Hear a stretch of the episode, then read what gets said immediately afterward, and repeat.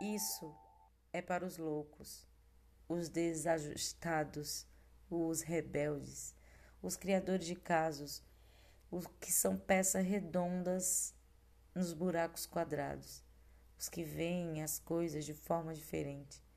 Eles não gostam de regras e eles não têm nenhum respeito pelo status quo. Você pode citá-los, discordá-los, glorificá-los ou difamá-los. A única coisa que você não pode é ignorá-los.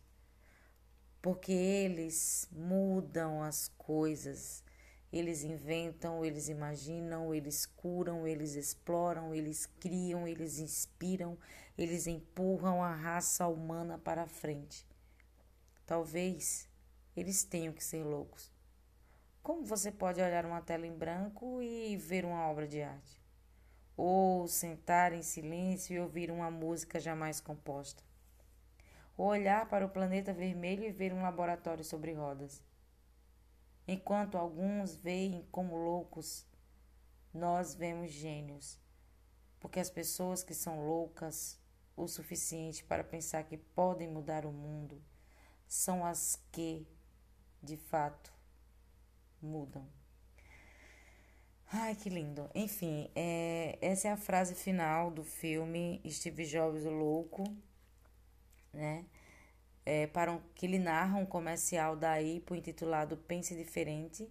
Então, para mim, ter, ter terminado o filme com essa frase foi fantástico, né? Foi maravilhoso. É maravilhoso ver o, a vida do Steve Jobs tirando algumas coisas que quem assistiu o filme sabe como foi o, o, andamento, né? Como foi toda essa criação da IPA, é muito fantástico.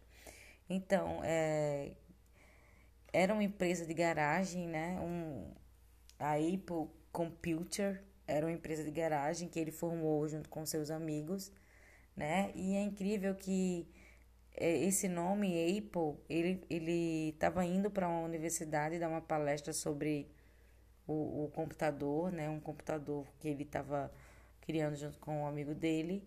E ele dentro do carro, ele imaginando um nome diferente. E ele criou a April dentro de um carro.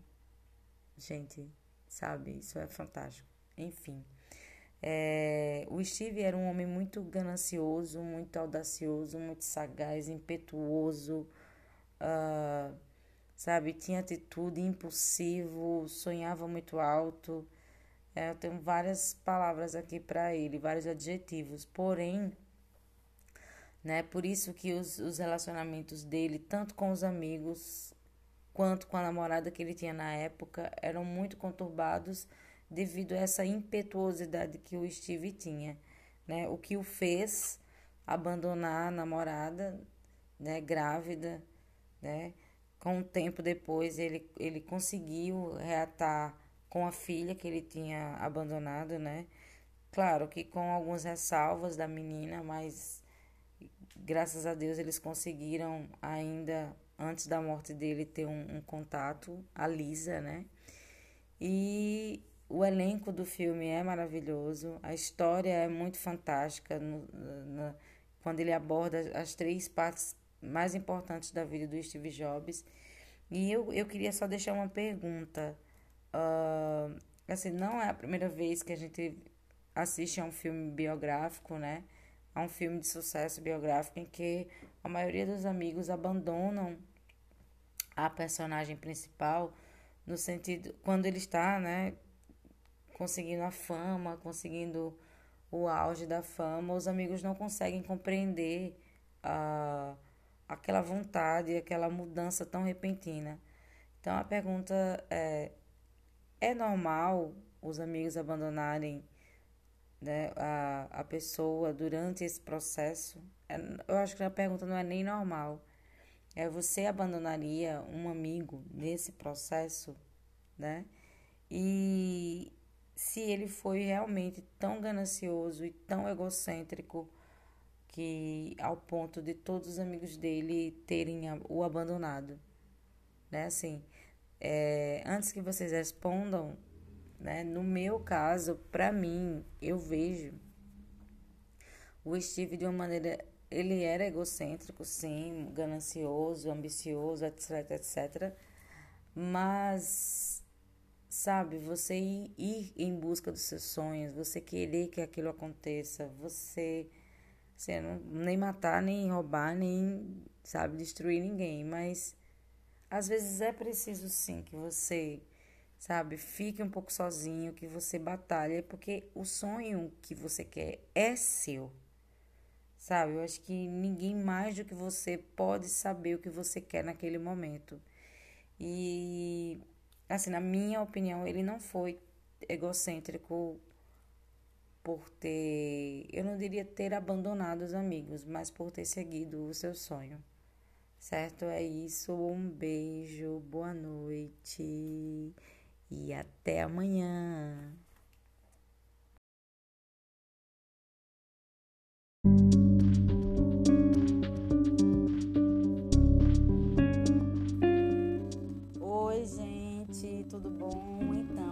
Estamos aqui com mais um filme indicado no Laboratório de Desenvolvimento de Ideias Inovadoras, é, passado semana passada.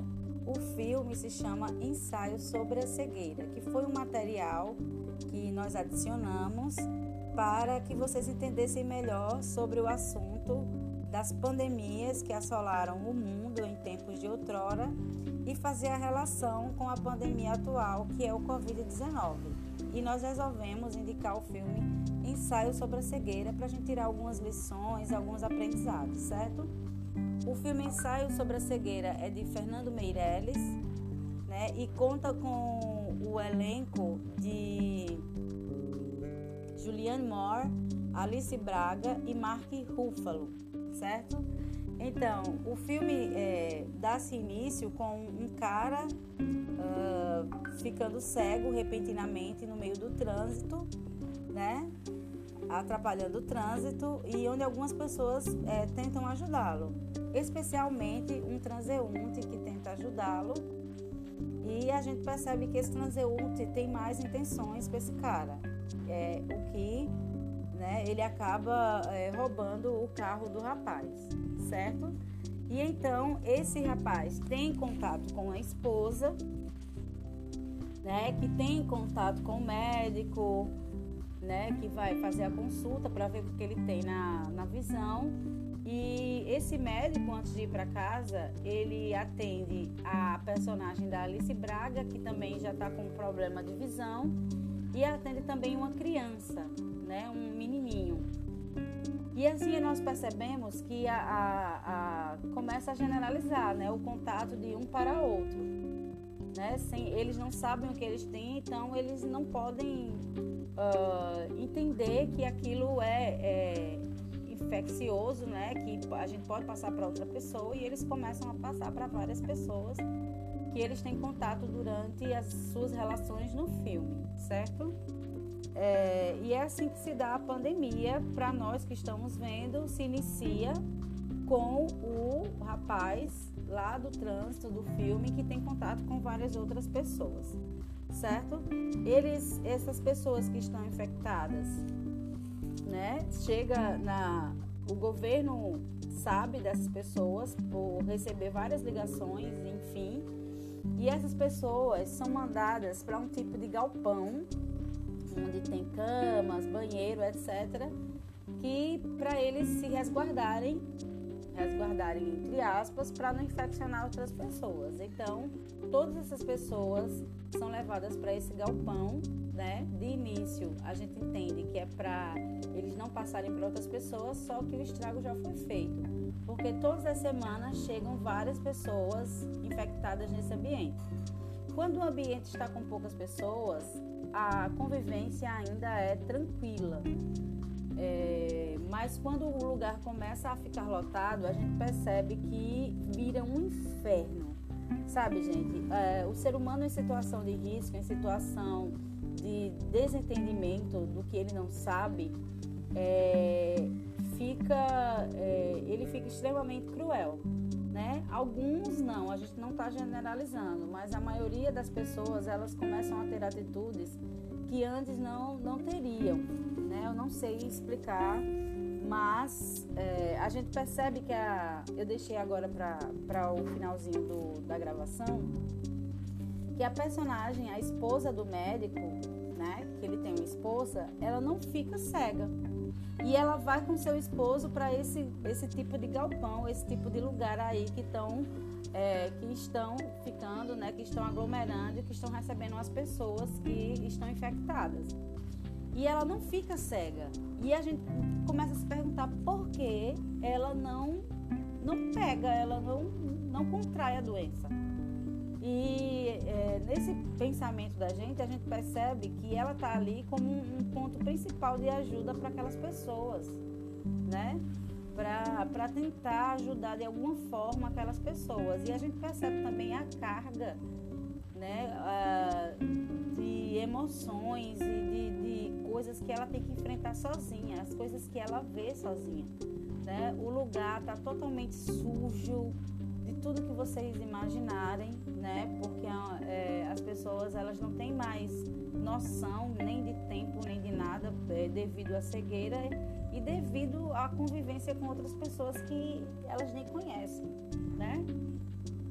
A gente tem uma lição muito forte desse filme do poder da mulher diante de situações de, de extrema crueldade, de extrema necessidade, de, sabe, é, como a mulher ela é como eles decidem nesses momentos é, as situações, né? E a mulher sempre à frente. Inclusive a personagem principal que não está cega, o quanto ela tem autocontrole sobre tudo. O que nos leva a pensar, né, que sem autocontrole, o que nos leva a pensar e o que nos leva a entender e o que nos leva a aprender o poder do autocontrole em situações como esta que estamos vivendo né? Do autocontrole, da, de saber o que fazer na hora certa, de não entrar em pânico, porque o que eles viveram ali na, na, naquele galpão foi uma situação de extremamente, sabe, de inferno, de pânico, de tudo que vocês puderem imaginar.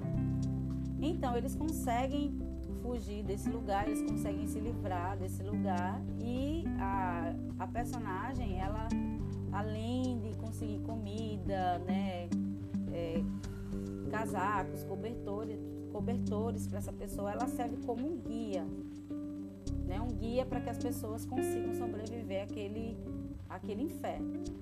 E ela leva todas essas pessoas para casa dela, né, para ficarem no lugar mais seguro, onde tem comida, água, etc. E lá, ela, um dos personagens inclusive é o personagem principal que fica o primeiro a ficar cego, né? Um dos personagens principais que ficam cego, que é do início do filme, aquele que ficou uh, cego no trânsito, ele começa a enxergar. Né? E todos ficam muito felizes, e aquela alegria e aquela esperança de que tudo pode se resolver.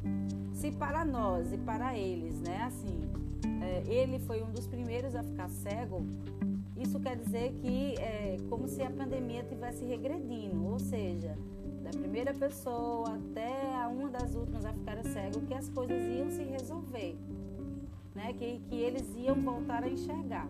Eu estou fazendo é, alguns, algumas comparações com, com a nossa pandemia hoje, né? que, que tudo vai se resolver, que tudo tem esperança né? Então ele começa a enxergar e a personagem da Juliette Moore, ela fica aliviada, né? Aquela alegria e ela se pergunta: será que agora eu vou ficar cega?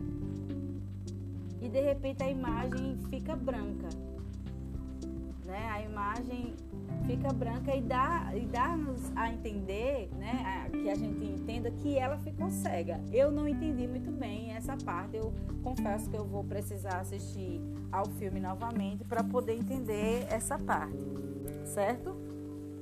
Então, qual o aprendizado a gente tem em relação ao filme?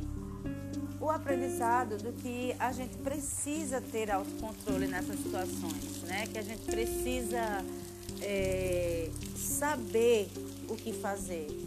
Né? A gente precisa de um, de um guia, de uma luz, de, de alguém que possa nos ajudar nesse momento. E nós mesmos, né? As coisas dependem de nós mesmos também. da gente conseguir se controlar diante dessas situações. Então a pergunta que eu faço para vocês é: por que somente a personagem da Julianne Moore ficou enxergando, né? Primeiramente, é, é essa pergunta. E assim, como a gente tem que manter, como nós podemos tentar manter o autocontrole em situações como esta, né? Esse filme é maravilhoso, é incrível, o autor do filme é um filme adaptado, né, de um livro, de um livro do José Saramago. E é isso, gente. Espero ter ajudado com esse pequeno spoiler para vocês e que vocês me respondam, né, dando feedback sobre o filme, que é um filme muito interessante para a gente nesse momento e que a gente entenda o poder do autocontrole, não é isso? É, em situações difíceis como esta. É, um abraço e eu encontro vocês na sexta-feira com a nossa aula online sobre é, oportunidades, soluções, problemas e o que a gente pode fazer no momento tão difícil para ajudar as outras pessoas. Ok? Tchau, tchau. Até sexta.